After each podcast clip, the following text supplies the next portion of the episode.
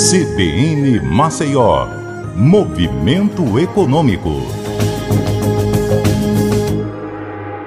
Olá, eu sou Patrícia Raposo e o destaque hoje aqui no Movimento Econômico é Carnaval. O cancelamento da festa em várias cidades já está impactando diversos segmentos da cadeia produtiva, como o setor têxtil, que sente o reflexo sobre as encomendas. Olinda, um dos maiores polos de carnaval do Brasil, anunciou ontem a decisão de suspender a festa, medida que já havia sido tomada pelo Rio de Janeiro.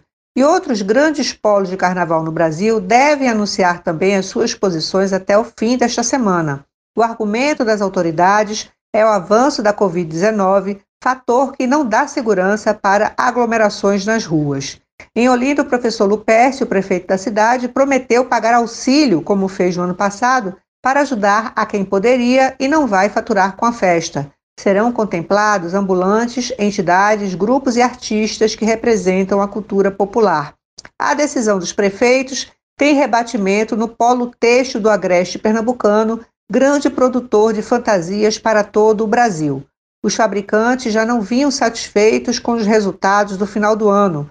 Os confeccionistas terminaram 2021 com estoques elevados. As vendas de produtos têxteis no varejo caíram 38% em 2021 com relação a 2020, já que o ano passado não teve festa de carnaval. E este ano a expectativa é de nova queda em torno de 30%.